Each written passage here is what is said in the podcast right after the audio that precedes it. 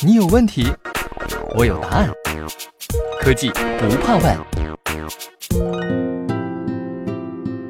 西门子调频一八四七的听众朋友们，大家好。今天主播给大家介绍的是西门子全球首个离散行业数字化企业项目——西门子和航天科工合作，一起打造的智能制造样板间，成为了德国工业四点零。和中国先进制造、赋能制造业转型升级的典范。我们的故事要从2016年3月说起。当时担任西门子中国数字化工厂集团北方区总经理的李东，一直在思考如何拓展央企总部的业务。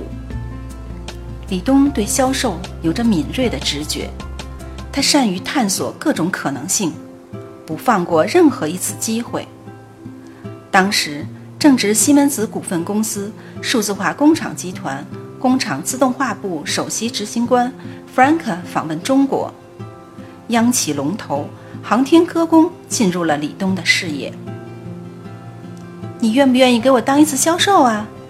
这是李东问 Frank 的原话。他竟欣然答应，这让李东备受鼓舞。提出这个看似简单的请求，实则需要不小的勇气。我当时心里也打鼓啊，两家这么大的企业，合作的点在哪？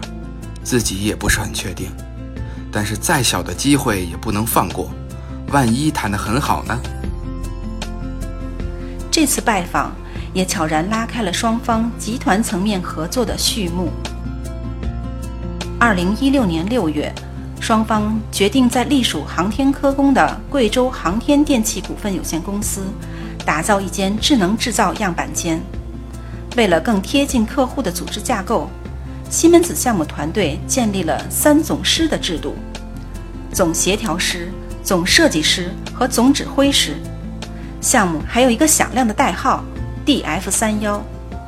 这一方面包含了当时数字化工厂集团的简写 DF。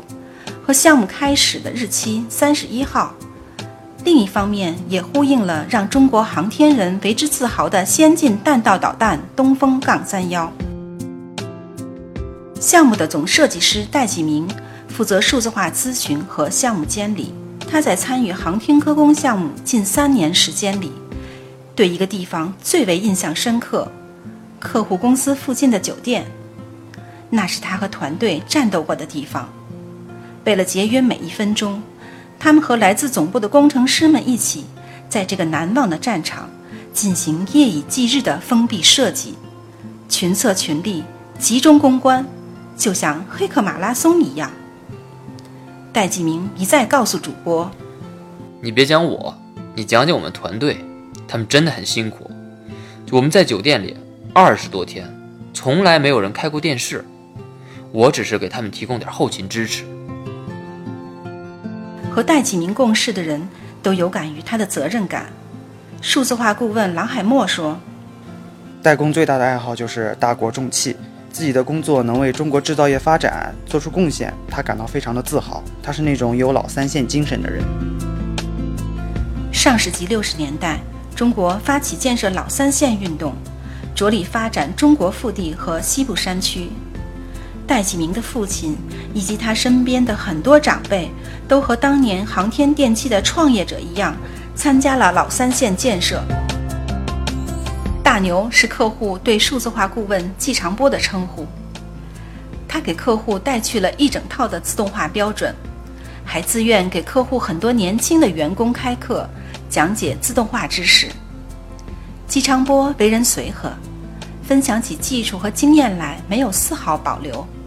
就像师傅手把手的带徒弟一样，最初他只是小范围的和客户讲讲自动化知识，但随着听众越来越多，季长波索性开启了技术分享课，一开就是一周，大家纷纷表示受益匪浅。季长波至今还和客户保持着密切的联系，项目做完，大家也都成了朋友。季长波有一个令他佩服的人。那就是郎海默。进入项目组时，郎海默刚加入西门子不久，之前在法国的留学经历和整车厂的工作经验，让他经常能从不同的角度想问题，给团队带来不少帮助。郎海默平时比较安静，少言寡语，但工作起来思维缜密，勇于创新。这个项目涉及到三方合作，共有十四个工作组，三百五十多人参与其中，各种合作关系交错庞杂。郎海默仔细理清了各方的分工合作，用一张屋子的结构示意图，清晰地解释了复杂的工作架构。这是他的独创，这张示意图后来被反复使用，起到了关键作用。戴启明对郎海默给予了高度评价。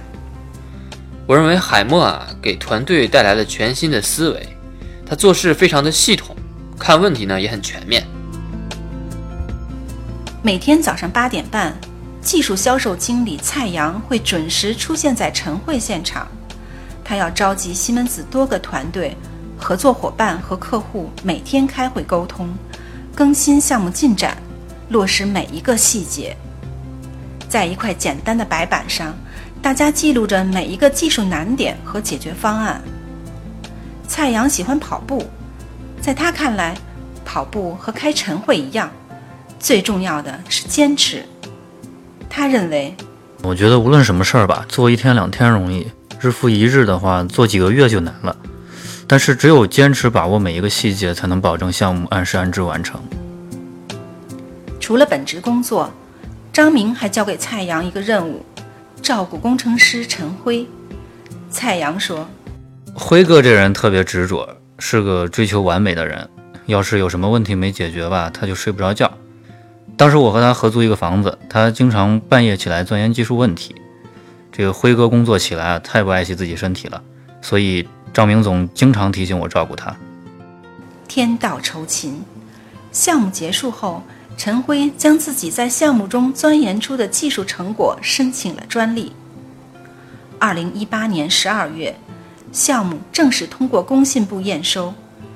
这个项目在公司内被称为西门子全球首个离散行业数字化企业项目。相比原来的自动化生产车间，智能制造样板间的生产效率预计提升百分之五十，产品不良率降低百分之五十六。运营成本降低百分之二十一，产品研发周期将缩短百分之三十。虽然无数次往返贵阳，但大家基本上没有进过贵阳市。每次都是往返于机场和客户工厂的两点一线之间。项目结束后，大家终于有了兴致，在贵阳当了一回游客，就好像。第一次来到这个城市一样。